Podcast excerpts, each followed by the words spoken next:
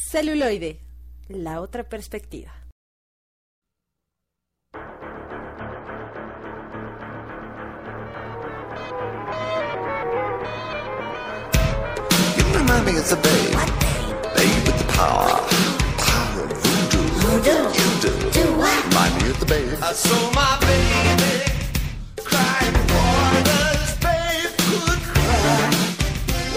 I do?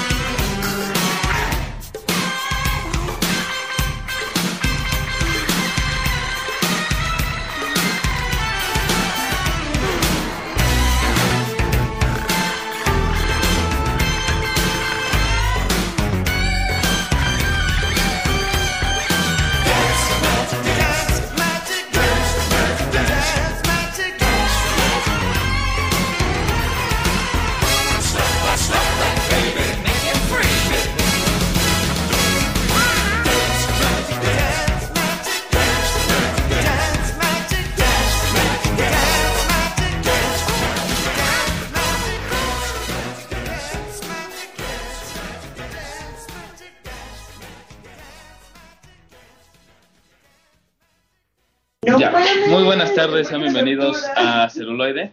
la otra perspectiva, su, No. su programa de cine ya casi quincenal debido a vacaciones y problemas técnicos. de cambios de dirección, etc, etc. etc, etc, Pero bueno, mi nombre es Roberto Uribe Y yo soy Antonio Mendoza. y estamos en una emisión más de Celuloide. Esta vez vamos a ver el género fantasía moderna. Así es, compañeros y radioescuchas y nautoescuchas. Hoy es un día muy especial y de hecho es uno de mis géneros favoritos. Acabamos de escuchar una canción del maestro David Bowie, que yo creo que es el ser más fantasioso de la Tierra. Sí, incluso desde su propia vida personal y pues obviamente esas pequeñas anécdotas que tiene y su, su visión, ¿no? Es demasiado fantasioso. Entonces, estamos, bueno, acabamos de escuchar esta canción que es Magic Dance, Magic Dance, que sale en la película Into the Labyrinth. Laberinto, Laberinto le pusieron aquí en español o también dentro del laberinto, la cual fue dirigida por Jim Henson en 1986. Y así es, y en esta película pues también él es protagonista como el mago o rey goblin, rey goblin. Jared. Sí, el cual se enamora de esta chica tan bella, Jennifer Connery. que es de hecho su debut. Sí, de- de es la Jennifer primera vez que sale Jennifer Connery en, en la pantalla grande. Y con un papel pues ya importante, ¿no? De protagonista. No, ¿y qué pasa en esta historia? Estamos, digamos, en un punto de, de realidad, pero está Sara, que es el personaje que interpreta a Jennifer Connery, no quiere cuidar a su hermano Toby, entonces pide un deseo a... A Jared, el rey A Jared, de los goblins. Y entonces llega Jared y le cumple ese deseo, ¿no? Robándole al hermano. que se llama Toby. Entonces, cuando se da cuenta del error, quiere recuperarlo, pero para eso tiene solo 13 horas. Entonces entra a este mundo Fantástico. fantástico, el cual es creado por ella misma, porque un dato muy padre es que dentro de la fotografía, en el cuarto de, de Sara, encuentras todos los elementos que están dentro de su fantasía. Todos los personajes con los que se encuentra, con los que interactúa, todo el ambi- la ambientación también está dentro de su cuarto en elementos como pósters, Muñecos de Este, peluche, muñecos de peluche, juguetes, este, y todo ese, digamos, toda esa filigrana que genera este mundo fantástico. Lo cual nos lleva al tema de que realmente la fantasía se basa en la realidad. Así es, se desprende, digamos, pues del pensamiento, del intelecto humano precisamente, ya que pues, como bien sabemos, ningún otro animal tiene esa capacidad. Así es. Entonces, este, toda la realidad, me- mejor dicho, toda la fantasía tiene su tinte de realidad. A pesar de que existan diversas abstracciones, en cierto modo la música, la pintura y todo eso tiene sus bases en, en- la realidad, ¿no? Por ejemplo, y en el mundo interno de cada, de cada persona, ¿no? Y, y eso lo ve mucho en la en esta película porque la mamá de Sara le reclama de que cuándo se va a atrever a crecer, que cuándo Va a dejar de fantasear, Va a de estar imaginando y pues digamos perdiendo el tiempo y ver las cosas como son percibidas en la realidad o por la mayoría de las personas, ¿no? Sí, y entonces este al final llega esa decisión de Sara, que es muy muy importante, donde decide sí ser un adulto, pero no dejar de imaginarse y no dejar de, de crear estos mundos tan, tan mágicos, tan ricos.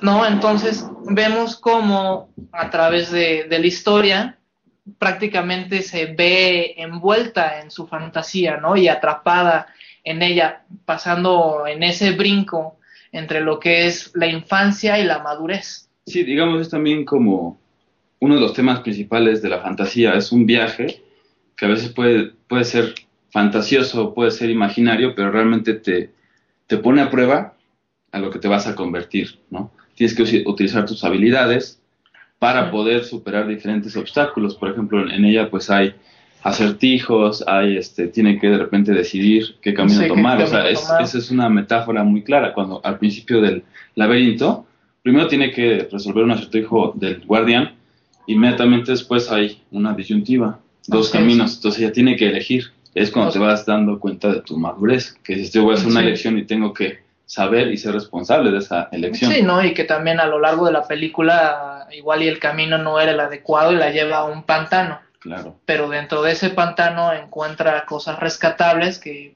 podrían proyectarse en cierta lectura de la película, que estos personajes que se encuentran en el pantano son proyecciones de ella. Claro. De hecho encuentra, a, pues, digamos, a un caballero, que es quien al principio pues no la va a dejar pasar y después Se vuelve se vuelve parte su aliado, ¿no? Ajá. Entonces, eso es como igual enfrentarse a algo y encontrar el valor para después superarlo. O sea, a pesar de que pueda ser no, no el mejor camino, tal vez, puede que sea el, el camino que necesitaba para crecer en un aspecto específico. Así es, entonces nos marca esta historia, ¿no? Entonces la, la fantasía y yo creo que todos también es un género literario muy, muy vasto, Así es. ¿no? El cómo se pueden crear todos estos mundos mágicos, místicos, este, imaginarios que, que se vuelven tan reales que forman a ser parte de, de- de la misma realidad, aunque sea mentalmente, Claro. pero uno se de- cree esa realidad. Sí, incluso hay elementos, eh, lo podemos ver en la sociedad actual, o sea, hay elementos de fantasía, pues digamos, conviviendo con la realidad, o sea, simbolismos en específico, que puede, por ejemplo, el laberinto es, o sea, a mí me gusta mucho esta película porque hay una doctrina que se desarrolla, filosófica que se desarrolla en el medievo, que decían eso, que el símbolo era un laberinto, porque bueno, ahí en inglés está más específico que es labyrinth and maze, laberinto y pues, laberinto aquí, pero el laberinto que ellos les llaman tal cual es uno que solo tiene un camino y una, una entrada y una salida. El chiste es ir al centro y vas dando vueltas. El otro tipo de laberinto que son como cuadrados o rectangulares, puedes perderte o hay caminos sin salida y tienes que volver sobre tus pasos, etcétera. Pero esto era la metáfora precisamente de encontrarte a ti mismo, que Claro. es lo que también Es una búsqueda Jim Henson, ajá, que entra y tiene que ir encontrando su camino hacia el centro. hacia el centro Y- ah, y recuperar a su hermano a la vez de encontrarse a sí misma y con es. esa responsabilidad. Y regresando, digamos, al, al punto, es que ella busca, o bueno, el, el mensaje final, que de, de hecho es muy lógico debido a que es una película dirigida por Jim Henson, es sea adulto, pero no dejes de imaginar. Porque a veces uno tiene la mala percepción o la idea errónea de que cuando uno crece tiene que dejar de imaginar. Claro, dejar de fantasear o de crear de tal vez mundos, ¿no? Y sin embargo, muchas de las cosas que se han hecho en el mundo vienen de esa creatividad Sí. o de esa imaginación. que en su momento era fantasía, ¿no? Por, por ejemplo, tenemos lo que era 20.000 leguas de viaje submarino de este Julio Verne. Julio Verne. Así es. En su época era Totalmente fantástico e imposible para aquella época. para ella época y, y más adelante fueron las bases para crear los verdaderos submarinos, los verdaderos aviones. Y yo creo que muchas veces la fantasía da, Pie para da pie la a, ciencia a la o los ciencia. descubrimientos. Que después haremos un programa ya en específico de lo que es la ciencia ficción, Sí. pero... Es un género de fan- subgénero de fantasía, pero pues Sí. es más específico. De hecho, también es interesante porque pues Albert Einstein, quien es un científico muy conocido por su teoría de la relatividad, pues decía eso, que es más importante la imaginación que el conocimiento. Sí. Precisamente porque, Porque la te imaginación te impulsa a generar un nuevo conocimiento. Así es, y el conocimiento tal cual, pues son lo que ya se ha descubierto. Entonces es como ir un poco más allá de, la, de lo establecido, ¿no? Pero bueno, en esta película, pues obviamente el soundtrack está por parte del señor David Bowie, que es también Sí, bastante bastante. recomendable. Sí, sí, sí, definitivamente. Y pues obviamente pues está, como le decimos, Jennifer Connelly, que es su debut. Ya después eh, la conocerán por Requiem por un sueño. Y antes de que se empezara. Hulk también Hulk- sale. No, ay, no. En la, bueno, Hulk que no a muchos le gusta, pero... Sí, pues, con ahí Eric. Bana, ¿no? Con Eric Bana, pues bueno, pero ahí sale. o sea, Sí, hay claro, que- sí. Hay que decirlo. Es, es legal. Aunque También- no mucho les guste. También sale en Agua Turbia, que no ha sido de sus mejores trabajos, pero pues, también Jennifer Connelly en- tiene que pagar la renta. Claro, todos, todos los actores y los directores y demás. Hasta nosotros también. Sí. Hemos tenido algunos problemas, pero también sale en Dark City. Ah, sí, en Dark City, Ciudad muy Oscura, buena Ciudad en película. tinieblas, ¿no? Le pusieron. Y bueno, David Bowie también tiene carrera carrera cinematográfica muy, muy vasta, en grandes y pequeños papeles. Por ejemplo, tiene la película del hombre que viene de Marte, que es muy, muy buena, que es de un marciano que se enamora de, diga, ahora sí que de esta fantasía de lo que era la Tierra, porque su realidad en Marte era muy monótona, por así decirlo. Entonces llega a este mundo surrealista que para nosotros sería tan común. Claro, o sea, es, es, es el cambio de perspectiva, ¿no? Igual como nosotros vemos a los alienígenas, pues obviamente como algo extravagante o diferente, pues es obvio que ellos se van a ver normal, como nosotros los vemos normales, como terrícolas. Entonces juegan con esa, Con esos esa dos visión. paradigmas, sí. No, y también nos lleva mucho a que mis fantasías no son tus fantasías. O sea, cada quien tiene la, la posibilidad de, de- de crear esos mundos, de crear todos esos lugares muy independientes y muy mágicos, pero son personales. Cuando uno decide compartirlos, es cuando cosas mágicas realmente pasan. Claro, porque, bueno, es que digamos que se hace más completo, ¿no? Sí, Porque igual de repente uno tiene ideas o, o una percepción de la fantasía y de sus fantasías y pues igual pueden no tener tanta conexión con la realidad. En cambio, cuando empieza como a sumarse diferentes fantasías o ideales de fantasía de varias personas, pues obviamente se llega como a concretar un poco más y es cuando se crean mundos increíbles, ¿no? O sea, por ejemplo, aquí igual, Jim Henson pues es alguien muy creativo que ha hecho muchas, muchas películas y pues, o sea, él también es eh, alguien que innovó durante muchísimo tiempo, ¿no? Que puso, hizo pauta para también el tipo, el, la- el cine de fantasía, ¿no? Sí, y aparte por ahora. toda la cuestión de los animatronics y todos estos personajes que, a los cuales les daba vida, Claro, o sea, desde su mente era un, un bosquejo tal vez y después era, bueno, y ahora cómo lo hacemos real, ¿no? O real, sea, ¿no? poderlo presentar. en, una, en una filmación que, que dentro de la misma pantalla se vuelve real y cuando lo- vemos el cómo se hizo la película y todo eso, ves que para crear este personaje tan real necesitaste a cuatro personas, a seis ingenieros y- y un montón de maquillistas, pero te... pero te envuelven en la magia, o sea, ese- ese- todo esa- ese trabajo que se hizo. y te convencen. Exactamente. Es el que te, que te genera eso, ¿no? Así y, que y es cuando ahora sí que esa fantasía invade o forma parte de tu nueva realidad, Claro, la, la integras, ¿no? Digamos, a tu...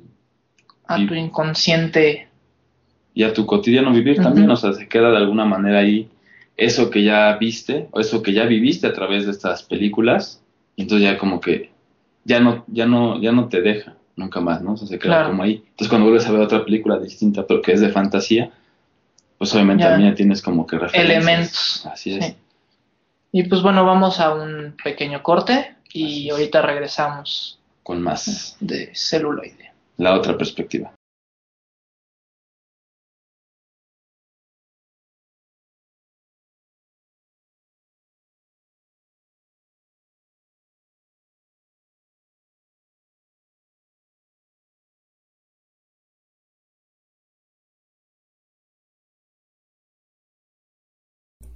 Celuloide, la otra perspectiva.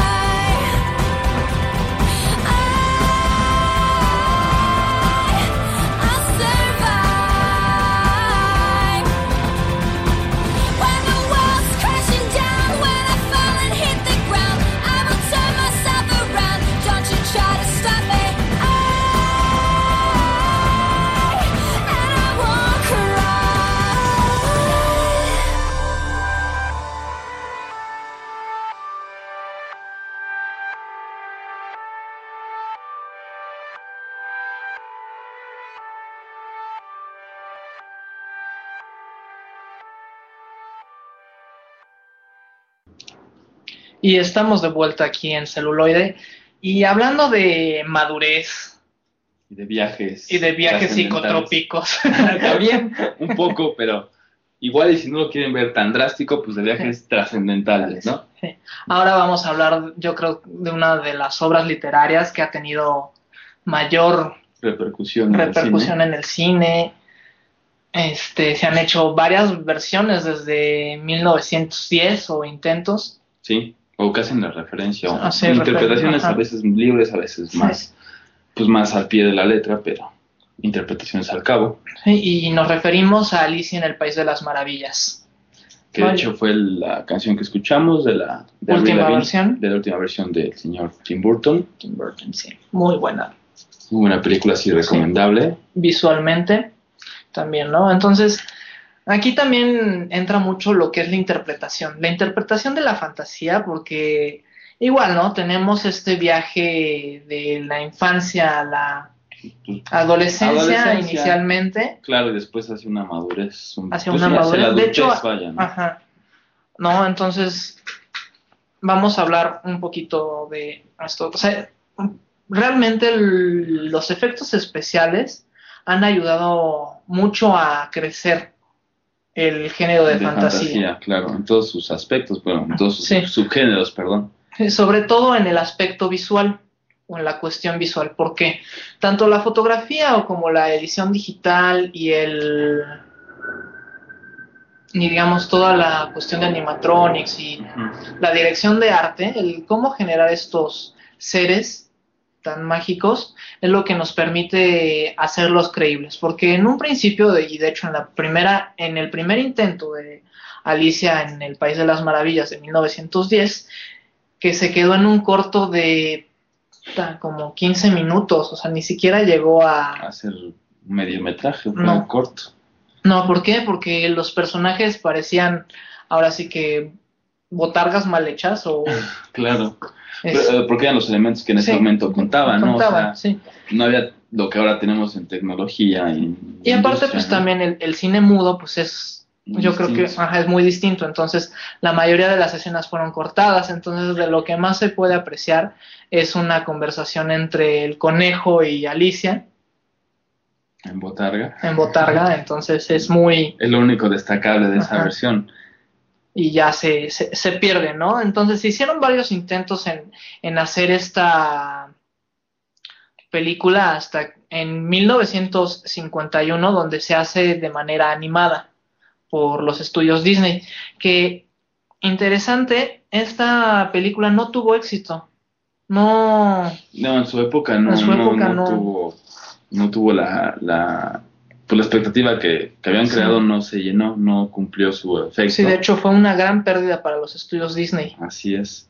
Y curiosamente, pues ahora es un clásico, ¿no? De Es referencia un para clásico. tanto para Disney como para precisamente la obra Alicia en el País de las Maravillas. Y también incluso para las posteriores versiones que se hicieron. A pesar Sí, de que en ese momento, pues, ah, digamos, no, a nadie le gustó, a muy pocos les gustó y pues, No, y se hicieron, digamos, después distintas versiones de Alicia en el País de las Maravillas. De hecho, hay una polaca muy buena que es de animación cuadro por cuadro, que es una combinación entre Ah, sí, Alicia en el País de las Maravillas y que es de este director. este, Alicia a través del espejo, que es del mismo director que hizo Los Conspiradores del Placer Y Fausto. y Fausto. Es Jans Van. Así es Sí. que de hecho él tiene, bueno, tiende mucho a hacer ese tipo de animación stop motion, cuadro por cuadro. Y pues es una versión, una visión muy distinta. Que Sí. ya, bueno, después hablaremos de él en específico, pero cierto, hace esa versión de. Alicia en el País de las Maravillas. Sí, muy, muy interesante, la cual es mu- ex- Pues- extremadamente recomendable para todos Sí. nuestros nautascuchas. Así es, escuchas, no te escuchas, radio escuchas, escuchas, y demás, y cinéfilos anexos. Y próximamente podcast escuchas. Así es. De hecho, sí hay que bajarlo y lo vamos a poner en, la, en el blog. Sí, bueno, entonces, fusionando un poco todos estos elementos, llega Tim Burton generando una tercera parte. ¿No? Primero era dejar de ser niña a ser adolescente en todo lo que fue Alicia en el País de las Maravillas y Alicia a través del espejo. Y después llega una, una tercera, un, un tercer regreso a- de Alicia a este Sí, digamos una reimaginación de, de, no solo de Alicia, porque también toma el elemento de otros escritos de Sí, Carroll, que, que se llama Jabberwocky precisamente, porque eso pues no lo mencionan directamente En Alicia. sino precisamente tiene ese poema que se llama de Jabberwocky, y que bueno, habla de la misma criatura que vemos en la película, entonces hace como que un- una reimaginación crossover. ajá, Ajá. y mete los elementos del mismo autor, fantásticos, y, pero tocando siempre este tema Sí. de, del De- viaje del trascendental y de crecimiento. No, entonces también aquí es muy interesante cómo la realidad de Alicia también modifica su fantasía. O sea, yo creo que muchos de nosotros todavía seguimos fantaseando o los que llegamos a fantasear, no fantaseamos de la misma manera que cuando teníamos cinco años, sino que también como nuestra realidad se va modificando, nuestro modo de fantasear, También se va También. modificando. no, en algunos casos por naturaleza humana hasta más depresivos o más de forma negativa, porque es Claro. lo más fácil. Sí, es, más, es mucho más fácil que se dé pensamientos o realidades o demás fantasías hacia lo negativo, depresivo, más oscuro, digamos, que hacia O lo, sea, lo positivo. lo positivo. Pero es cierto, eso es, una- eso es algo muy interesante, porque pues obviamente también cuando somos niños tal vez tenemos un poco más de capacidad de como de visualizar De diferentes proyectar. cosas, ajá, de proyectarlo, pero después vas creciendo y como que adquieres diferentes herramientas y eres un Y poco la más misma específico. sociedad te va haciendo más específico, que te vayas reduciendo, o no reduciendo, sino especializando Así es, a un... a un ramo y entonces ahí empieza a, a vaciar tu, tu creatividad o, tu fantasía, tu, tu modo de ver la vida también. Y también pues, obviamente lo que has adquirido tanto de películas, literatura, de la Literatura. propia sociedad, de los cambios que se dan en la sociedad y demás. Entonces esa evolución es también bastante interesante dentro de la fantasía, o sea que no van tan, tan separadas, no son tan, Tan- drásticamente Ajá. separadas como se podrían percibir a primera vista, ¿no? Y así es, y bueno, ¿quién no ha tenido, digamos, un amigo imaginario que hasta cierto punto fue tan, tan real? Claro. ¿no? Y de hecho hay realidades o hay fantasías. De hecho tenemos un amigo, bueno, teníamos un amigo que siempre lo mencionábamos Claro. En el grupo, en el todos. grupo todos, pero cuando él nunca había tenido la oportunidad de conocer a otro grupo de amigos, entonces ellos creían que era amigo un amigo imaginario. de nosotros, de- del grupo de amigos que conformábamos en ese momento.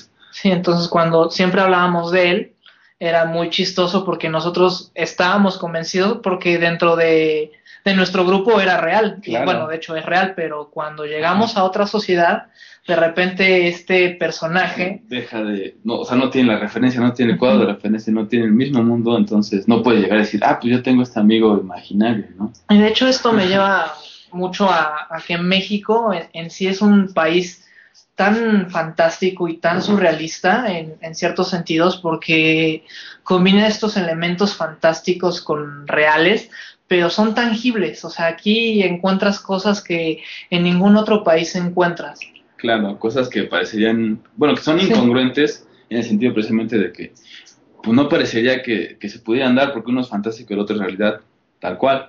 Y, se- y sin embargo aquí sí cohabitan, ¿no? Ajá. De hecho, el santo, el luchador que para nosotros es tan natural, en Estados Unidos creían que era como un personaje igual que Mickey Mouse hecho de cómic, porque, bueno, Claro. santo tenía su cómic y era, digamos, muy, muy fantasioso, todas sus aventuras y todos esos aspectos. Y al momento de que llegan varios estadounidenses a Entiendo. México y ven a luchar al santo en, en vivo y en directo, eso rompe completamente su realidad. Su percepción que tenían Ajá, su- de lo que era el santo, ajá. sí, claro. Y, y también su percepción de lo que era real y fantasía.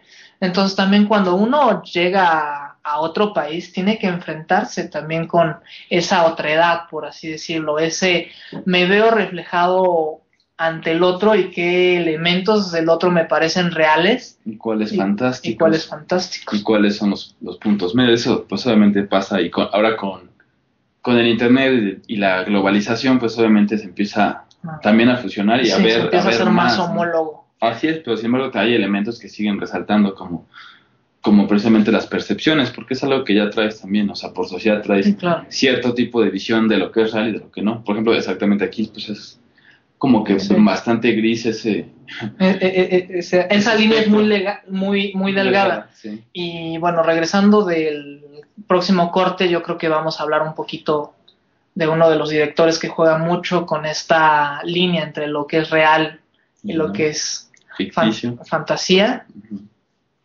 que es Guillermo del Toro, Guillermo del Toro con- con El laberinto del fauno. Así es, vamos a un pequeño corte y volvemos. Celuloide, la otra perspectiva.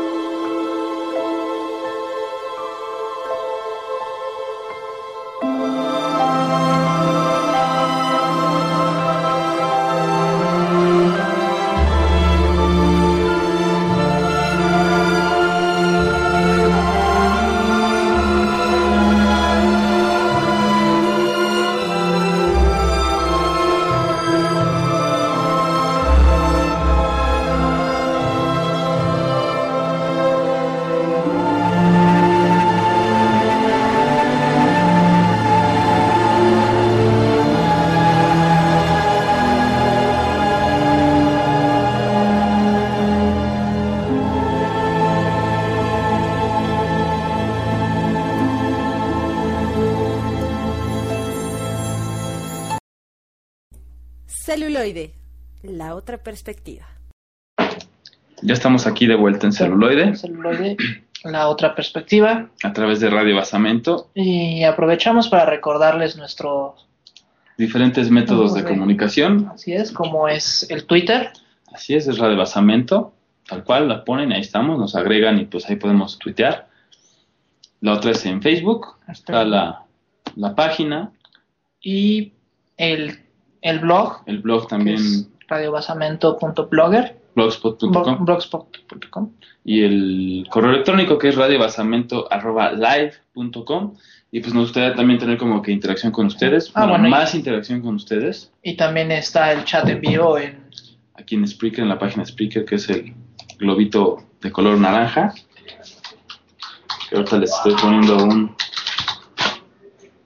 un pequeño mensaje para que lo puedan ver si lo quieren usar. También nos quieren dar sugerencias de, de lo que sea, de películas que quieren que hablemos, películas que les gusten a ustedes, de las que hablamos, o tal vez algunas que se nos hayan ido, tanto de este programa como de programas anteriores, pues también para- Claro, podemos hacer una segunda parte, podemos claro. este, indagar un poco más acerca de algún género que ustedes consideren atractivo. o de algún director o de algún escritor o de algún actor que quieran saber más, igual pues lo vamos a investigar y pues hacemos un Ajá. programa y lo, lo posteamos ahí en los medios y pues ya para que ustedes puedan escucharlo. Y bueno, acabamos de escuchar un fragmento del soundtrack del Laberinto del Fauno, dirigida por Guillermo del Toro.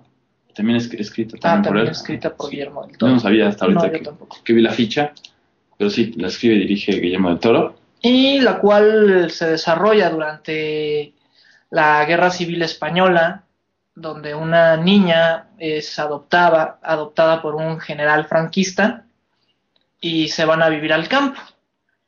Eh, y en este campo pues suceden cosas fantásticas, ¿no? Ella se encuentra con un, con un fauno precisamente, el cual le revela su existencia mágica o su, Su potencialidad Ajá. también de ella, ¿no? O sea, su que, esencia. que tiene tanto que es el lugar mágico y obviamente es un ser fantástico, pero que ella tiene ese potencial. De, de de llegar ser- verlos y también como, digamos, lo, lo podemos también tomar como que es una iniciación, porque de hecho le empieza como a decir, ah, bueno, tienes que, que demostrar que puedes que ser puedes, ajá, puedes pues, convivir con este mundo fantástico, pues igual no cualquiera puede tolerarlo, ¿no?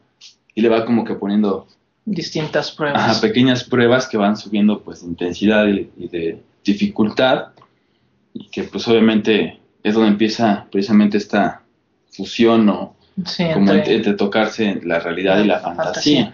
Que aquí nos deja una, una pregunta muy fuerte, la cual yo, yo he llegado a discutir, que depende, ahora sí, de tú cómo veas el mundo, ¿no? De que si el fauno no existe o es el escape de la niña a una realidad muy difícil, muy, muy, muy difícil. cruenta. Exacto.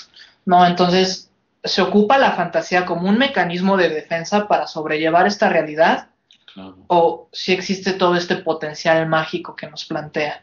Claro, o sea, como un mundo alterno, por así decirlo, incluso hasta metiendo un poquito física cuántica puede ser un, un mundo alterno que, Que, que igual que se existe llega a el nuestro. tocar, ¿no? Y se llega a traslapar. Así es, pero es, es exactamente esa pregunta interesante al final pues de la película, porque nos va llevando exactamente qué es lo que mejor hace Guillermo del Sí. Toro, ¿no? O sea, te mete escenas que son de repente muy duras, Sí. muy cruentas, porque así es el mundo también, o sea, no podemos... claro, no, no podemos.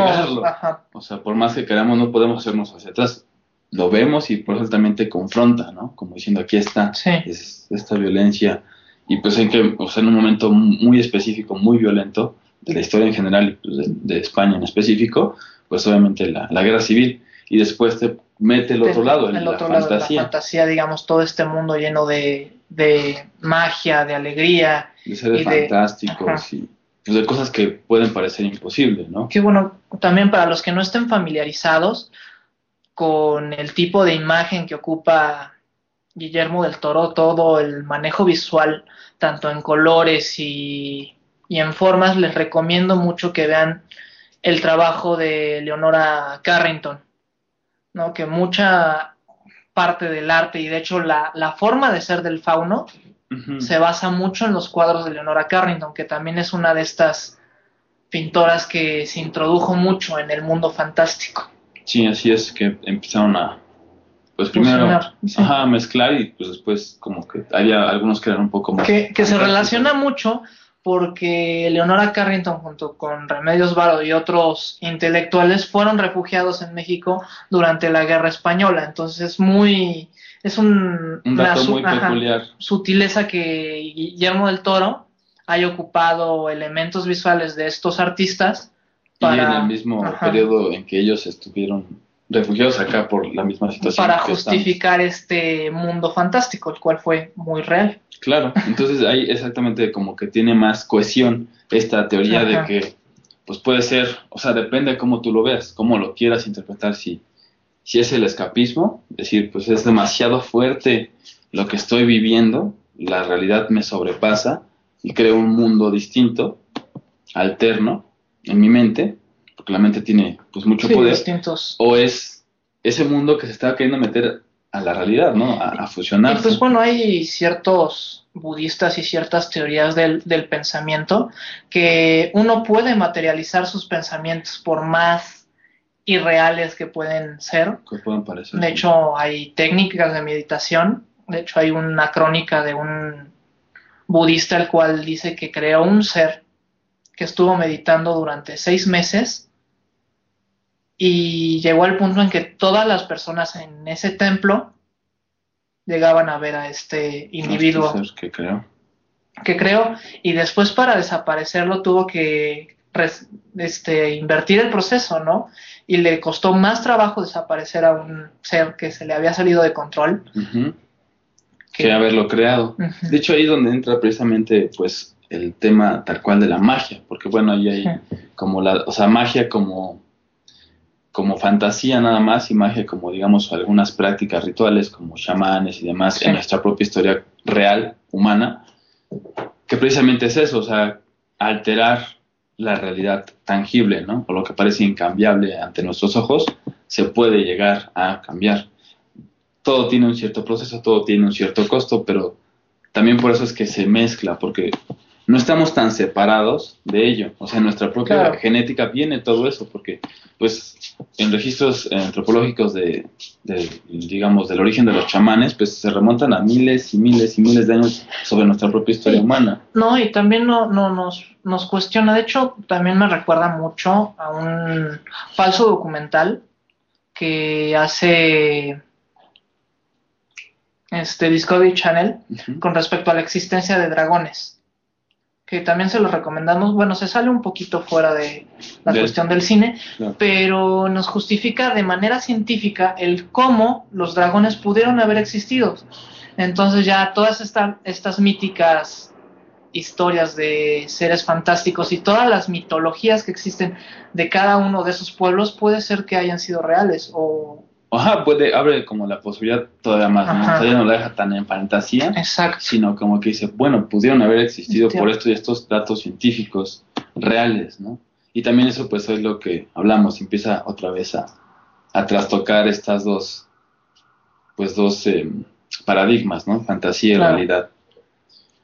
Ahora vamos a hablar de otra película más, que es eh, The Golden Compass, la brújula dorada le pusieron en, claro. en Latinoamérica. Latinoamérica y que también está basada en una gran trilogía de Philip Pullman que se llama La materia oscura, que lamentablemente no han sacado las otras Dos partes. dos partes, pero aquí también nos habla acerca de un mundo donde la magia es real y tiene una proyección muy interesante, donde uno puede ver reflejada su alma en un animal. animal. Y pues por lo mismo también puede ver cómo es cada persona, Ujú. porque sabe, uno pues, no es tan fácil este, disfrazarse, porque puede decir, bueno, la persona se disfraza o no dice sus intenciones, pero, Pero- uno ve el animal Exacto, y son animal. arquetipos en nuestra mente.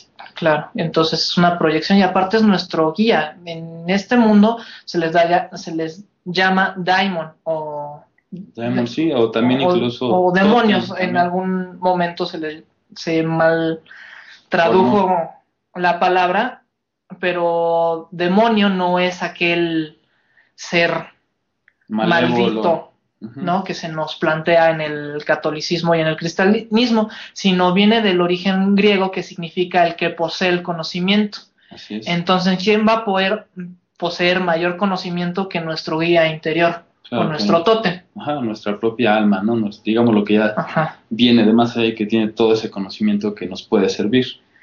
Entonces, en, aquí en el Golden Compass o en la Brújula Dorada, que aparte sale yo creo que una de las actrices más guapas del mundo, que es Nicole Kidman. Nicole Kidman también, y también sale este, pues el quien fue el señor Bond, este, Sí. Daniel Craig. Sí, sí, sí. Muy, muy buenos actores, muy buen reparto. Lamentablemente la crítica fue dura con esta película y no tuvo el, el éxito Esperado, esperado. Aunque bueno, a mí en lo particular me gusta mucho. Lo que pasa es que se quejaron muchos críticos porque no era tan fiel su adaptación, pero pues ahí Mm, es como bueno. en todas las adaptaciones, ¿no? Es difícil sí. hacer Una, Una adaptación, adaptación fiel, fiel. Al, al libro, pero sí se tiene que procurar. Entonces, tanto en esta película nos marca una relación entre, ahora sí, entre mundos paralelos, donde en este caso este, todos vemos nuestra alma proyectada y es como nuestro animal acompañante y guía. Y por este polvo mágico o esta materia oscura originalmente se entrelazan los mundos, que ya sería el mundo que nos plantea este Philip con la realidad de nosotros. Entonces se encuentra ese dicho portal, entonces lo que se busca es separar por una, un medio digamos, científico, separar al individuo de su a alma. su alma, claro, para que pues obviamente no puedan ser más controlables. También eso es algo que tiene inherente la novela, perdón, y también vemos en, en la La película película. que es la crítica a cómo está siendo pues, gobernado el mundo y demás, porque son tanto la forma de educar, porque al fin y al cabo la, la antagonista que es esta la niña. Nicole, Ni- Ah. Nicole Kidman, este, ella fue controlada, ¿no? O ella fue separada, digamos, de su, de su alma, de su, de su daimon. alma y entonces busca de cierta manera reeducar o hacer lo mismo con, con la persona, bueno, con el personaje de Lira, que es la, la niña que es Da- Dakota Blue Richards, la actriz. Y pues obviamente todo esto van descubriendo también cómo la fantasía o lo que ellos consideran fantasía y que para nosotros pues obviamente ahí ya crea como dos giros, ¿no? Sí. Porque el mundo de ellos es fantástico a nuestra percepción y luego su percepción de fantasía Fantasía. pues es un poco más parecida a lo que nosotros en nuestra realidad. Exacto, entonces, Entonces ahí, es como un espejo distorsionado, ¿no? Un espejo Pues sí, invertido o Ajá. algo así, donde se reflejan las dos realidades y pues se trastocan y, y ya no puedo decir cuál es realmente realidad porque es totalmente tangible y cuál no, cuál es fantasía porque no es posible. No, y esto nos lleva a otra a otra película que yo creo que es uno de los clásicos que también se basa en un en una novela que es la historia interminable o la historia de sin fin En fin, en 1980 y- sí, en 1984, ¿no? Donde a partir de un simple libro se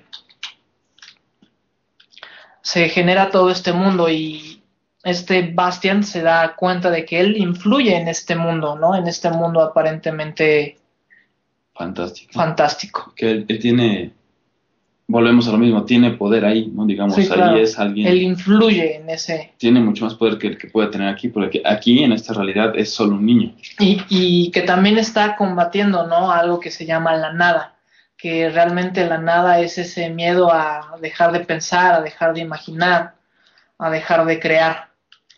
Es lo que hablamos también hace poco en, el- en los cortes anteriores, que es, digamos, ser adulto. Ya dejar de, crea- de ser creativo, dejar de imaginar, y dejar, de fantasear y solo tomar lo que es tangible completamente. Y es, eso es, digamos, la nada de la historia sin fin. O sea, Sí, claro. donde ya nada más existe rompe, ¿no? esto. Que, que- que de hecho llega a un punto donde este mundo conocido como fantasía este, se pierde completamente, ¿no? Excepto por un grano de, de- de arena, que era todo lo que... Pero ahora sí que ese grano de arena era lo único que necesitaba Bastian o cualquier persona para, Dar. para dar vida, ¿no? Para generar completamente un nuevo... Un nuevo mundo que es el que pues, siempre también se está transformando, ¿no? Y también eso es, perdón, una cosa bastante notable y que es interesante es eso, o sea, que el mundo también se está Sí, destruyendo y creando, porque la fantasía Ajá, es así, claro. es volátil, al fin y al cabo. Y bueno, para terminar esta primera hora, empezamos con esta cuestión de que primero el este Bastian lee el libro. Así ¿no? es. En la segunda parte, él, él se mete al libro, ¿no? Y en la tercera parte, el libro sale a la realidad. Claro. Entonces ahí es, los dejamos con esta pregunta de qué pasaría si realmente esta realidad o esta fantasía llegara a nuestra realidad, cómo, cómo sería realmente. Claro, ¿qué pasaría, no? ¿Cómo colisionarían o si se fusionarían? ¿Cómo, qué, ¿Qué pasaría con, con esto? Volvemos. Celuloide, la otra perspectiva.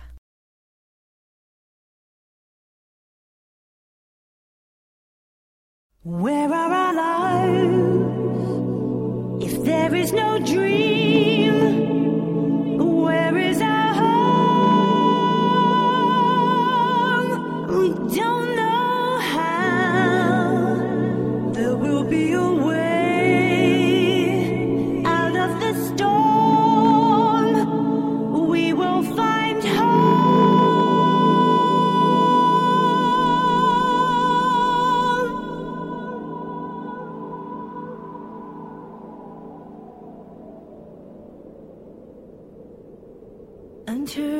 her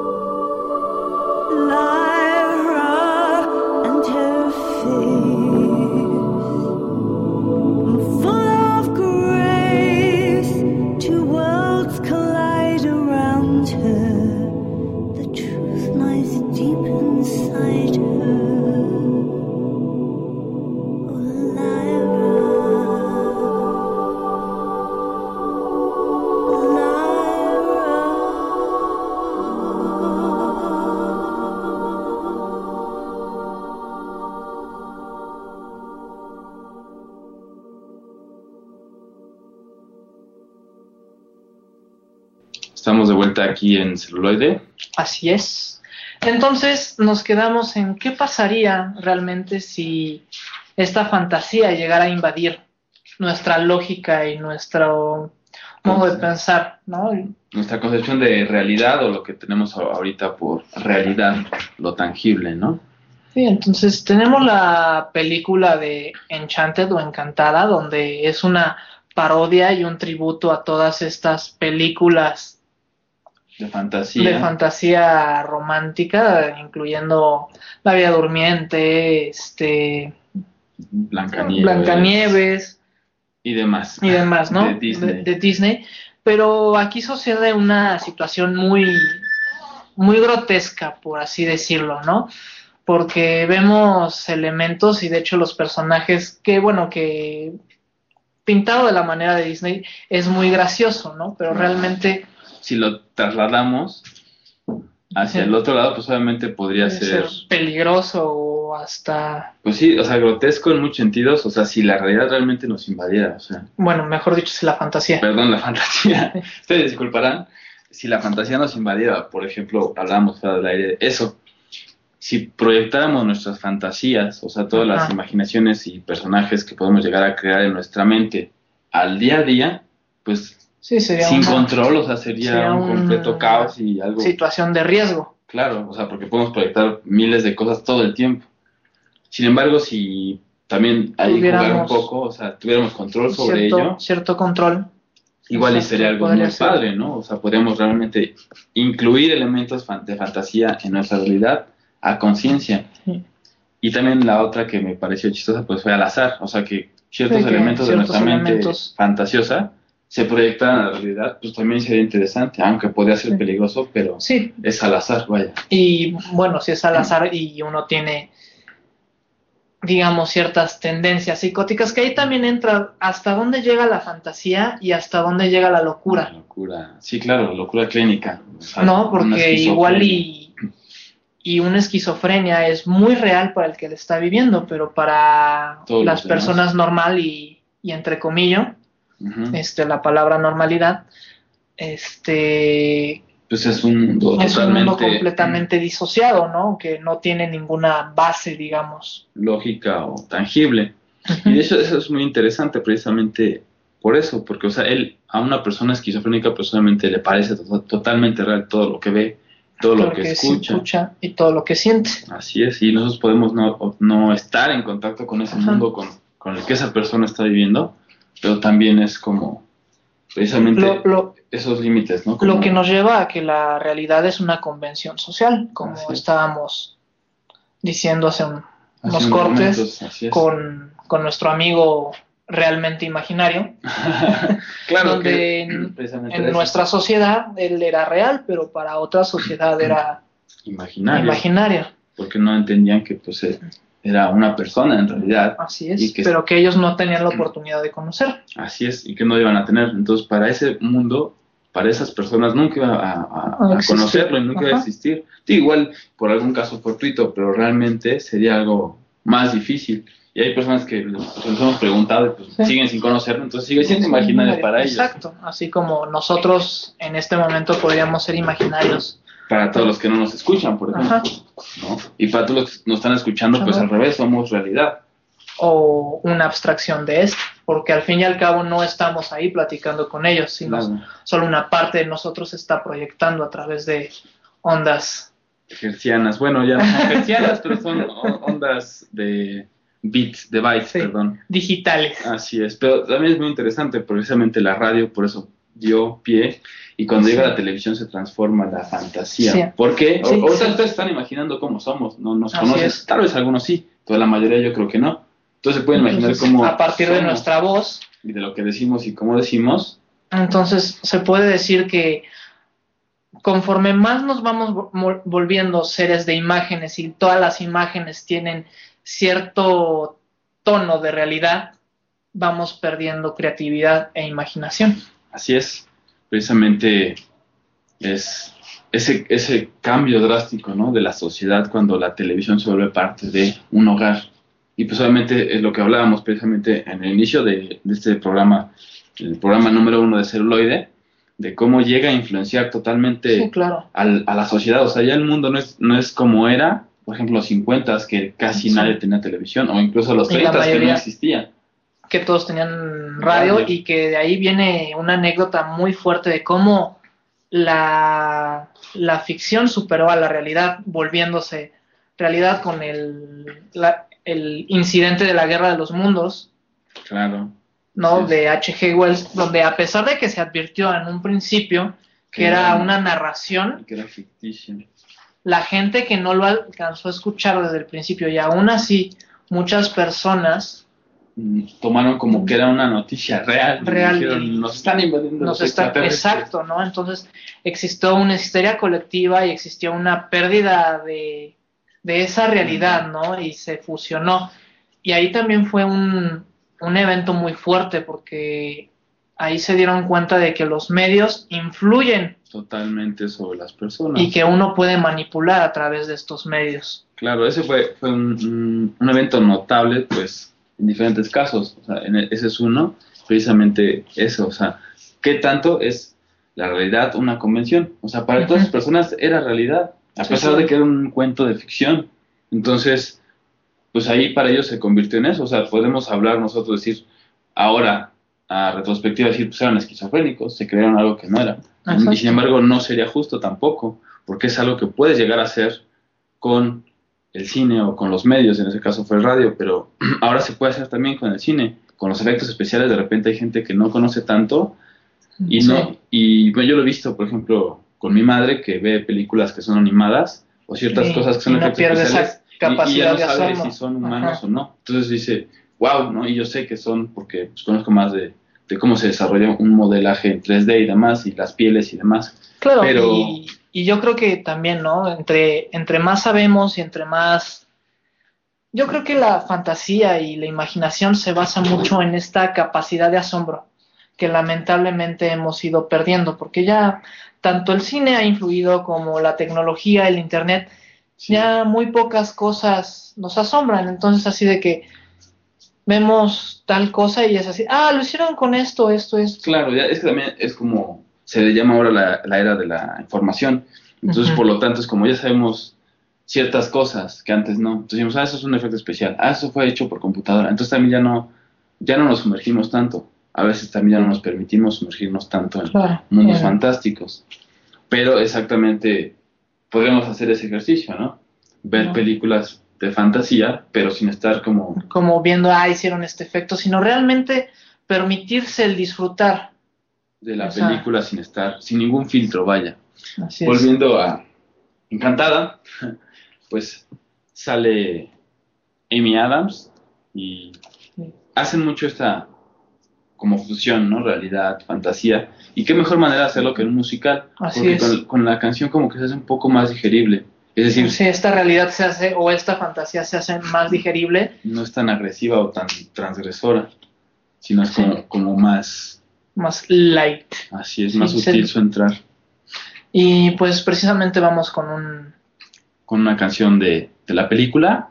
Vamos a volver después del- de, la canción aquí a celuloide. How does she know you love her?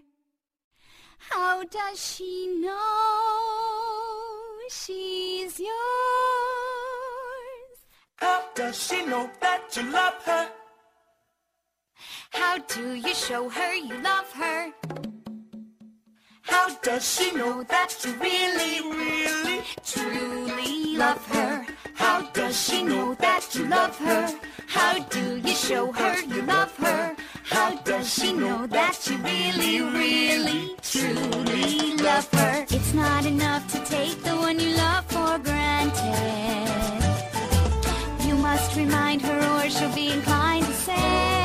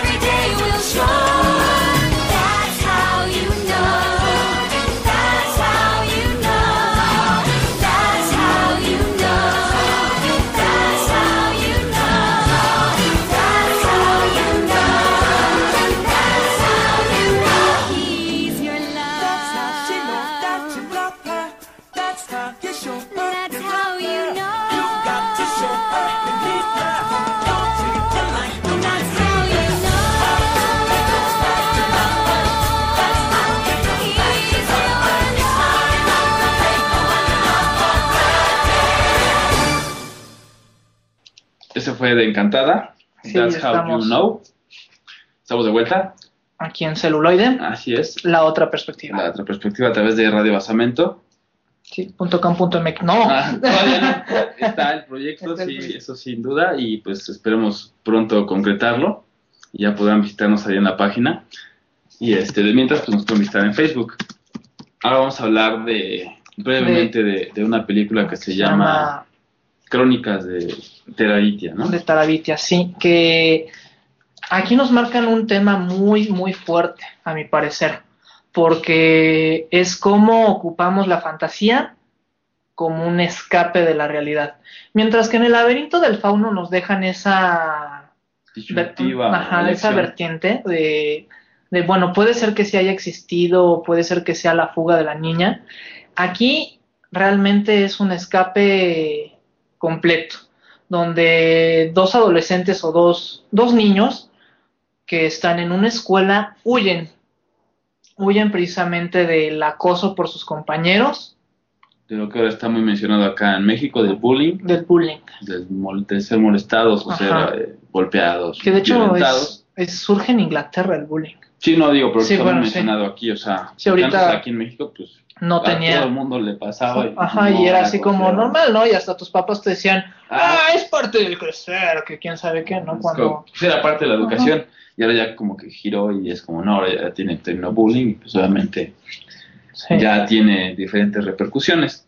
Pero precisamente es este bullying el que le pasa a estos dos chicos y entonces Sí, ellos realmente huyen de su realidad y entran a este mundo de Tarabitia, donde también es un mundo muy agresivo, es un mundo, digamos, que los ataca y los acosa constantemente, pero aquí tienen la diferencia de que ellos influyen en este mundo, ¿no? Y pueden, tener poder, es decir, Ajá. lo que en la realidad tangible no tienen, precisamente pues se sienten impotentes.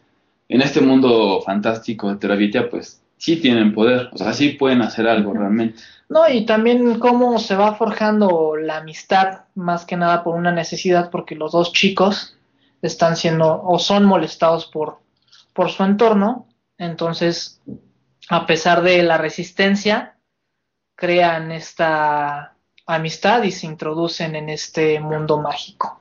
pero que en realidad es tal cual una, una escapatoria, un- una alternativa Sí. para ellos, para no tener que confrontarse todo el tiempo a esas agresiones, a ese entorno intimidante y horrorífico, que si bien se enfrentan a un mundo fantástico que es muy parecido, que toma esos elementos, en ese mundo fantástico sí tienen algo, sí tienen ese poder que en la realidad pues sienten que no tienen, ¿no? Entonces ahí es donde precisamente sí te lo marca el Sí. director como eso, como un escape, la fantasía como un escape, o como un lugar seguro, ¿no? Como Exacto, una zona de como confort. una zona de confort para hacer más digerible tu realidad. Vamos a, a un corte, vamos a volver con un poco más de películas, no, no se lo van a perder. Volvemos. Celuloide, la otra perspectiva.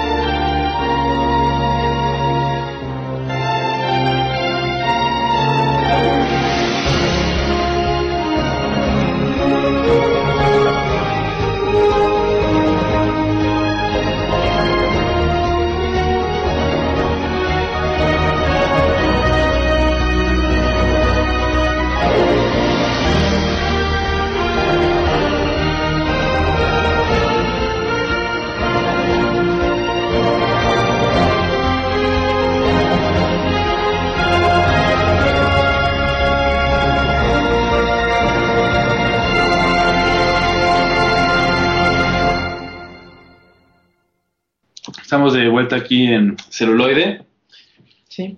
y escuchamos eh, pues de la historia sin fin, un, un- un tema. Un tema que es el viaje de Atreyu o el... Sí, la búsqueda, sí. La búsqueda, viaje o quest en inglés, pues viaje o jornada, travesía, que usualmente se refiere a lo- al tema que hemos estado viendo dentro de la fantasía, viaje personal de transformación. Así es. Que de hecho aquí, pues, las películas que vamos a hablar, que, bueno, las que nos, todavía nos faltan, pues, este, Ah, bueno, también pero- mencionan esto. Se quedó un pequeño tema en el tintero donde cómo el Internet funciona Como una fantasía como una fantasía muy fuerte. ante esta realidad. No, de repente, y de hecho es un caso muy sonado ahora lo del ciberbullying o el este el robo de identidad o el generar una identidad Falsa. falsa a través de, del de internet. redes sociales, sí, bueno, en específico. No, y cómo es que, porque al fin y al cabo el internet, al, al verlo como un mundo fantástico, te permite tener cierto control sobre él. Claro. Y puede ser desde una cuestión muy positiva, como decidir qué video puedo ver en YouTube o qué archivo modificar en Wikipedia, ¿no? Claro, algo que igual no tiene tantas repercusiones, o hasta igual. pues, Generar un una identidad nueva. Claro que, que eso es eh, un poco más común de lo que se piensa. Por ejemplo, en, Facebook, en esta red social tan conocida, pues obviamente uno puede meter una foto de alguien, no de algún artista, sino alguien que Sí, sí, nadie no. más conozca más que uno, y poner un Sí. cierto nombre y ciertos gustos y generar una personalidad aparte. Así es. Y que en ese mundo, en Facebook, pues puede tener muchísimos fans y Ten- puede tener tener mucho amigos, contacto, tener N cantidad de, interacción. de interacción que realmente uno se priva, ¿no? En la tangibilidad, por así decirlo. Exactamente, en el mundo tangible, real, entrecomillado, pues obviamente puede que sea una persona súper retraída o todo lo demás, que es precisamente el fenómeno geek, ¿no? Que bueno, ahora curiosamente está siendo como que em- pues, empoderado, ¿no? Está teniendo poder, ya se transformó antes, era como, no, pues eres un geek o eres un nerd, aléjate, y precisamente se creaban estas personalidades en el Internet como una fantasía, que en, ese, en esa Internet pues es real. Y ahora pues están también lo mismo. Están- sí, o se sea, esa, está esa fantasía de ser geek y que ahí era bien visto solo en Internet, ahora es bien visto también en la, en la, en la realidad. Entonces, Sí, entonces estamos viendo también ese cómo ha ido ese cambio poco a poco en la, la en sociedad. la sociedad. Así es. Y bueno, pues obviamente el, el simple concepto de Internet es una fantasía, porque es algo intangible. O sea, nosotros vemos una pantalla, pero lo que realmente genera todo lo que yo veo en este momento, y ustedes si están en Internet o en una computadora, lo que ustedes ven son números, son unos y ceros, pero nosotros estamos viendo una pantalla, imágenes, en Facebook, YouTube, lo que sea, o escuchando Spreaker, y pues obviamente es intangible, o sea, no estamos... o sea, Sí, no es- estamos. no es una consola real, etcétera. Son Sí. muchas cosas que Y ya son fantasía. Y a pesar de que nos vieran a través de una webcam, ¿quién nos, quién nos asegura de que estamos en tiempo real? Claro, igual estamos grabados o igual ni siquiera somos nosotros. Podemos Ajá. poner una webcam en, otra, en otro cuarto, ¿no? Sí. personas y que estén hablando. Y No, entonces, bueno, o sea, da esa, había Sí. eso de cómo se mezclan. se sí, como, como a, a- a pesar de que no se crea o que no lo tengamos tan consciente, ahorita la, la fantasía o la simulación es muy, es muy real, Claro. es muy... Y no solo eso es parte de nuestra vida, o sea, también Sí. el Internet cuando entra, pues igual mucha gente no lo entiende y ahora es algo que, que ya mucha gente no puede vivir sin ello. O sea, hay Sí, gente claro. que se dedica totalmente a Internet, o sea, Facebook, los Sí. creadores de Facebook y quienes los mantienen, pues obviamente son gente que están todo el tiempo en Internet. Y es un mundo fantástico, no existe en la realidad. O- no son empresas que sí, existan en o, la o- realidad. o lo que pasa en World of Warcraft, ¿no? Que también es... Claro, un mundo de fantasía, fantasía. exactamente. Es un videojuego, para aquellos que no lo conozcan, plataforma en línea, donde pues obviamente ahí creas tu personaje y tienes una interacción y es un mundo totalmente mágico, distinto y que también puede servir exactamente como lo que hablábamos de Terabitia. Sí, para hay claro. muchos que eso es eso escape, porque ahí son héroes míticos que van sí, contra monstruos contra enormes. monstruos. Y puede que aquí en la vida le estén Ajá. haciendo el bullying Sí, también. le ¿no? estén haciendo el bullying, entonces prefiero escaparme a un mundo donde yo tenga el control. y pueda Este, modificarlo a quedarme en esta realidad donde tal vez, pues no sé cómo, o sea, Sí, no no tengo sé, los elementos, elementos, para tener poder. pero a veces, como lo hemos visto y también lo vemos en la siguiente película. película que es la de Stardust o el- aquí le pusieron Stardust, el, el la estrella perdida o el viaje al- de la estrella, no me acuerdo bien cómo le pusieron. como les digo yo, no me los aprendo en español porque luego no tiene absolutamente nada que ver. Sí. Pero pues bueno, creo que le pusieron Stardust y algo más. Entonces, Ajá, pues Stardust y- es la referencia. ¿no? Donde igual, ¿no? Está nuestro protagonista, el cual busca, no tiene los elementos necesarios para ser, digamos, un hombre o ser independiente. Entonces recurre a este mundo de fantasía, a refugiarse de cierto modo. Claro. Y que de hecho también, perdón por interrumpirte, es este lo que hemos estado viendo con Sí. otras películas, cómo se trastoca la realidad y la fantasía, que aquí está Sí. dividido por un muro. Por un muro, O sea, exacto. Cuando algo- uno brinca algo completamente... Es un muro que aparte es muy pequeño y que Sí. solo está vigilado por un señor anciano, pues es como... Y que ciego. Sí, o sea, como diciendo, pues prácticamente atraviésate. Entonces, bueno, este personaje pues empieza a tener esa búsqueda, ¿no? De que es otro elemento también recurrente, la búsqueda de, de esos elementos que, que creemos que están fuera de nosotros, que Sí, están- pero- tal vez están en un mundo fantástico, pero se descubre que no. que también cuando se regresa uno a, Tara- a, a- a Tarabitia, después de vivir en este mundo fantástico, regresan y ya tienen los elementos necesarios para combatir ese bullying, o mínimo para que ya no les afecte, sin tener que refugiarse de su realidad. Así es. Es que es, es- es lo mismo, o sea, cómo se mezcla la realidad de la, eh, la fantasía y cómo sí podemos también utilizarlo como una herramienta propiamente dicha.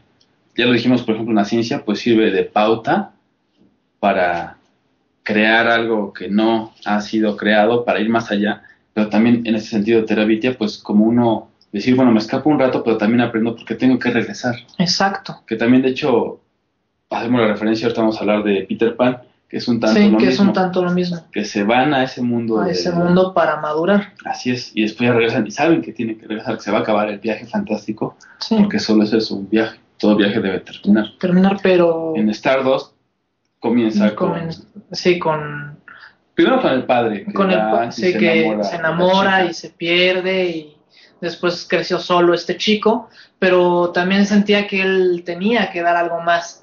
Pero aquí es lo interesante.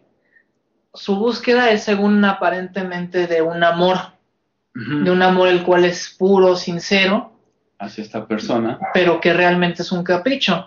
Y hasta que no se da cuenta del, Del verdadero valor de- del verdadero valor, del amor de una, de una pareja. No lo entiende, entonces, Sí. Pues obviamente y es a través de una estrella o de una estrella fugaz que es que se personifica, que se hace persona, que es. Claire Danes. muy Y- guapa, por cierto. Sí, y bueno, el, el- el actor es Charlie Cox y obviamente también reconocerán al señor Robert De Niro, Robert que hace una excelente actuación y además que rompe totalmente con todo lo que había hecho. O sea, Sí, sí, si lo sí. recordamos de Taxi Driver, donde es un taxista que que es está completamente psicótico ajá. y violento y que realmente da miedo. No, aquí le ves una versatilidad de un pirata homosexual. Ajá, de, de closet además. porque, Sí. o sea, bueno, sí, de closet porque pues, quería mantener su reputación. Sí, pero lo peor es que todos en el barco sabían que... que él era así y lo aceptaban, porque esa, esa también es como la fantasía te permite hacer eso. Exacto. O sea, como que no ser tan duro de repente. Sí, como que la fantasía te permite mostrar una realidad de una forma maquillada. Así es. Que también uno se refleje y vea cosas y elementos que pueden estar en la realidad, pero que no percibimos totalmente. Y bueno, en Stardust también está, ah, también se olvidó, Michelle Pfeiffer, ¿cómo no? Ustedes sí, sí. que también es una actriz que ya tiene una carrera bastante larga, y que también ha sido muy versátil. Pues obviamente le dan eh, toda esta, toda esta, pues, magia, ¿no? Hacen una muy Sí, buena, es una muy es buena una muy buena combinación. Además es- está muy bien realizada la película, que aquí Sí. volvemos también a los efectos visuales, o sea, Así que te permiten ser... ajá, es más específico y hacerlo más realista, pero sí, o sea, también ellos como que no abusaron, porque también de repente se puede llegar a eso, como abusar y crearlo todo, entonces, pues, como que te separa un poco, siento yo, Sí, porque también tu, sí, tu mente porque tiene una también... parte lógica. no, y también tu mente tiene, digamos, cierto límite. Ajá. Entonces, cuando, cuando uno en una película de fantasía abusa de los efectos especiales, La mente, la mente genera un rechazo natural. Claro, porque es demasiado para ese momento. En cambio, en esta película por eso se me hace bien lograda, porque mete solo los efectos especiales que necesita y no más todo lo demás se basa en actuaciones, en paisajes, en diálogos, que son los que te atrapan. Entonces cuando ves los efectos especiales ya son algo que sí te, te, te cacha, pero no te, no te hostiga, vaya. Exacto. Entonces sí, también esta es una película que si no la han visto, pues sí es muy recomendable de 2007. Y pues sí, el, también el diseño de, arte es muy bueno. O sea, Sí, los, sí, los sí. colores que Los utilizan. colores para diferenciar este realidad de fantasía. Que aquí volvemos, bueno, y tocamos un poco de la que hemos estado hablando y, y hemos recomendado, que es la de Soccer Punch. Espero que la hayan podido ver, Claro, porque ahí también el color es esencial para distinguir, distinguir la realidad de la fan- sí. La realidad de la fantasía. De la sí. fantasía. Sí hay realidades, pero no sí. ¿No? Y que también nos maneja distintos tipos de, de- de niveles, ¿no? Niveles de fantasía, que en Stardust también lo maneja, porque cuando los personajes son agresivos, cuando los personajes son malignos, por ejemplo, en el caso de Michelle Pfeiffer, sus entornos son oscuros, grises, con acentos verdes. Así O es. sea, son monocromáticos con acentos en verde, pero no es un verde, digamos, vivo. vivo, es un verde venenoso, es un verde que te amenaza. Claro. Mientras que la estrella son azules brillantes, son, Amarillos son dorados. más cálidos. Así es. Entonces es lo, lo que hablamos también de lo que mencionábamos, de cómo el arte también influye. Sí, Porque ahí cómo nos nota. ayuda a traducir esta fantasía. Así es, estos elementos de cuando se está enojado o cuando precisamente la, la estrella pues empieza a enamorarse también de este personaje. Empieza. Y que de hecho también es curioso porque ella, o sea, los dos descubren el amor. Sí, Él sí, creía sí. que lo conocía porque se había enamorado, pero era un capricho. Cuando o sea, más realmente creía que era su amor, pero realmente era un capricho. Cuando ella le empieza a decir como, pues yo siento esto, se lo que yo que- siento es real Ajá. y todo lo que lo que es influido vale la pena. él también se da cuenta de lo mismo. Entonces, bueno, ahí como todo buen viaje y aventura, pues obviamente llega el momento en que el personaje pues se va para decirle a la chica que ya no, a la ya chica no- que es el capricho, que ya no, Que ya no, ya no la quiere. que ya no o tiene bueno, intenciones sí. porque pues, son intenciones falsas y que además la chica le exigía solo cosas, no le daba Sí, su no amor. le, no le da su amor, sino pura cuestión material. Y de hecho es lo, lo primero que impulsa, ¿no? A este, a nuestro protagonista, que es la búsqueda de lo material. Así es, de traerle algo para que ella se dé cuenta que es merecedor que, de que- su amor. que vale la pena. Como. Así es. Entonces se da cuenta que realmente sí tiene valor él, pero no por lo que pueda conseguir, sino por lo que es, ¿no? Sí, por lo que es Igual en lo, sí. que, ajá, lo que puede, o sea, y lo que puede crear, pero no lo que, lo que pueda tener en- pues, monetariamente, podríamos decirlo. En cambio se da cuenta que esta chica o que la estrella se, se enamora realmente de él. Y él también, a la hora de estarse conociendo los dos, pues se enamoran y dice, ok, te entendí. Y cuando va Que de hecho a tiene decirle... tintes, ¿no? Del, del, ah, del tema que estábamos hablando la semana pasada, que eran las comedias románticas. Claro, Esta, a pesar de ser fantasía, tiene, tiene tintes sí. de, de- de comedia romántica porque no, no se toleraban en un principio, claro. tanto la estrella como el... como el, el protagonista, que de hecho exactamente es este lo que les mencionábamos en este programa, en el programa anterior, perdón, de que las comedias románticas tienen eso. Primero se conocen, después se enamoran, después llega un punto en que es la ruptura, la La- aparente ruptura ajá. total, que es un malentendido usualmente, y es donde también aquí pasa, que es Sí. precisamente cuando él va a decirle, le deja dicho al tabernero un mensaje, Que- el mensaje ajá, lo hace mensaje- teléfono descompuesto, Sí, y le dice otra cosa, y entonces ya se, se- y se pierde la esencia del mensaje y entonces cuando la estrella se tira a morir. Ajá, entonces el personaje de protagonista tiene que, Que recuperar o... sí, volver a por ella y salvarla, ¿no? Y también Sí. decirle que realmente sí la ama y que se dio cuenta de ello y ella también.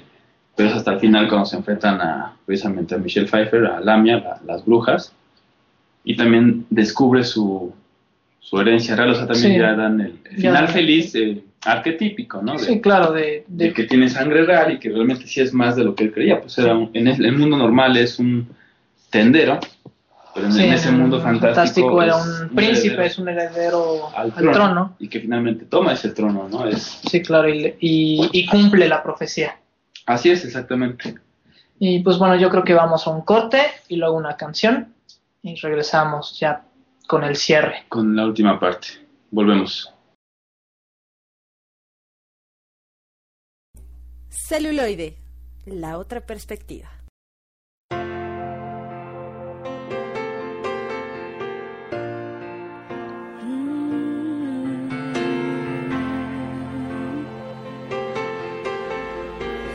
When you look back on times we had, I hope you smile and know that through the good and through the bad, I was on your side when nobody could hold us down. We claimed the brightest star and we, we came so far and know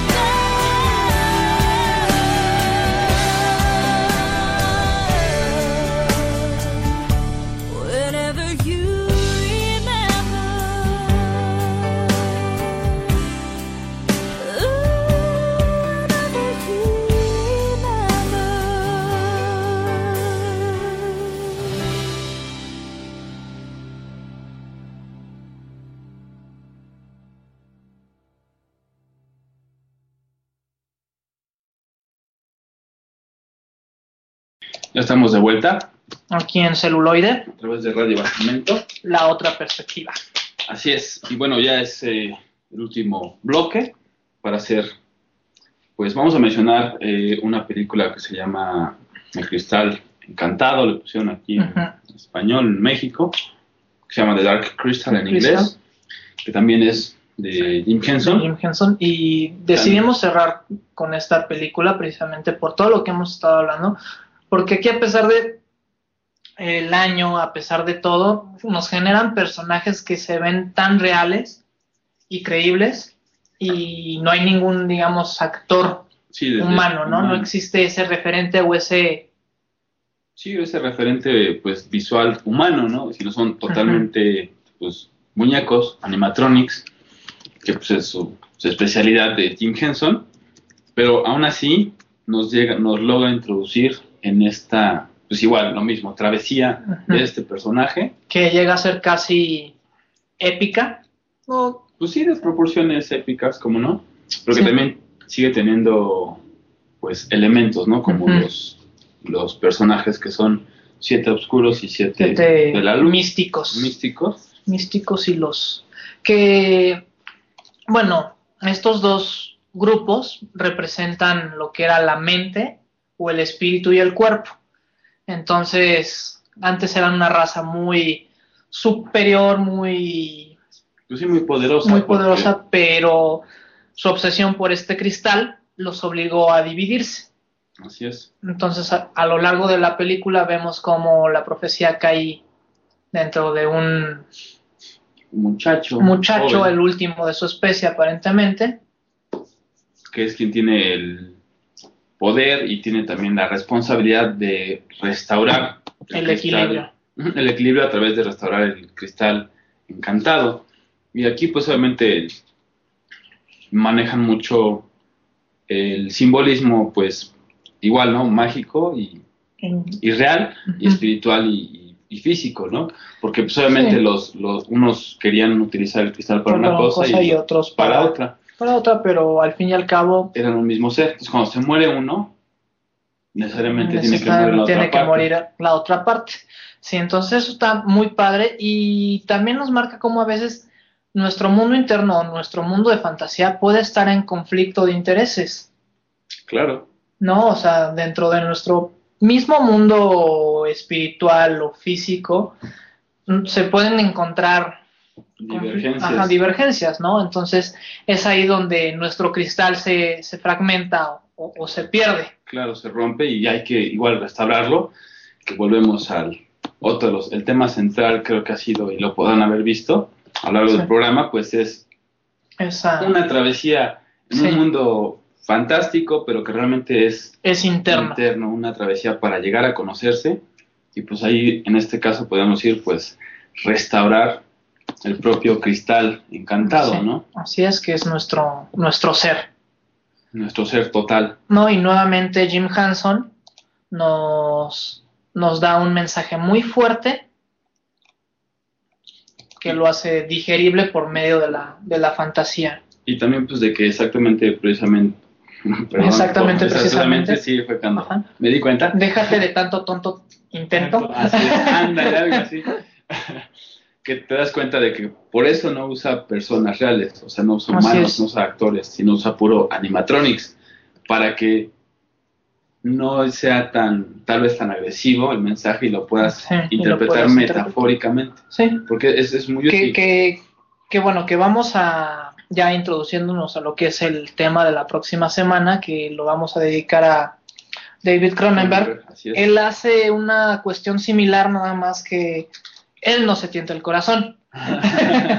claro, no, él es No, él es muchísimo más, crudo. Ajá. Y pues sí, exactamente de eso vamos a estar hablando en el próximo capítulo, episodio De, de celuloide, porque pues es dando pie, como siempre, y hilando, digamos, los programas, pues nos dio pie para ello, que a él sí, incluso también podemos mencionar un poquito de, de Spider, ¿no? Que sí, precisamente hablando de lo de esquizofrenia y enfermedades de la mente y realidad y fantasía, sí, él lo lo- maneja de una, de una manera manera. específica que ya veremos en, en la otra emisión, pues ahí van a ver exactamente cómo se trastocan y cómo se distorsionan y cómo pueden llegar a surgir diferentes elementos, ¿no? Y pues bueno, vamos a las recomendaciones de la semana, pero antes los dejo con una frase de este anónimo. Ok. Ya ves que él hace, Él hace muchas frases, él hace es muy muchas- sí, es prolífico, muy ¿no? prolífico anónimo, el cual nos dice que hay que vacunarnos todos los días con fantasía para no enfermarnos de realidad. Claro, y eso es, pues es muy buena frase y es muy importante que también lo hemos visto, ¿no? En- Lo mencionamos en la historia sin fin, Y en el laberinto, el laberinto, o sea, sí, crece, sí madura, pero también como que llévate de la mano a tu fantasía, porque también va a crecer. Y además puedes tomar como Terabitia, o sea, igual te Claro. refugias un rato en la fantasía, pero sabes pero que tienes sabes que que, volver. tienes que volver y más fuerte. Así es, transformado. Entonces, pues, de momento es todo lo que tenemos para el show de hoy. Sí, Nos vamos a despedir con, Con- Rule the World, Take, Take That, de Stardust. Y la recomendación de la semana, yo les dejo ver este Videodrome Videodromo. de David Cronenberg, precisamente para irlos Metiendo, metiendo en... en, en su mundo y en su mente, porque pues Sí. es lo que vamos a mencionar, como también es eso, como él mete su mente y su visión y su realidad y fantasía en sus películas. Y pues igual tomando la, la, la pauta, Pauta. Eh, yo les recomiendo Spider, precisamente porque estamos viendo fantasía, realidad y, Y- también a Cronenberg, pues obviamente Spider, si ya las vieron, pues igual échenles sí, otra echen miradita. Otra miradita y compárenla, ya saben que estamos en contacto por Facebook, es- por fe- Facebook, Spreaker, está el blog y Twitter. Twitter. Así es, y bueno, el correo electrónico, rodebasamento.live.com. Mi nombre es Roberto Uribe Y yo soy Antonio Mendoza, y esto fue Celuloide. La otra perspectiva. Tengan buena tarde. You light the skies up above me. A star so bright, you blind me. Yeah. Don't close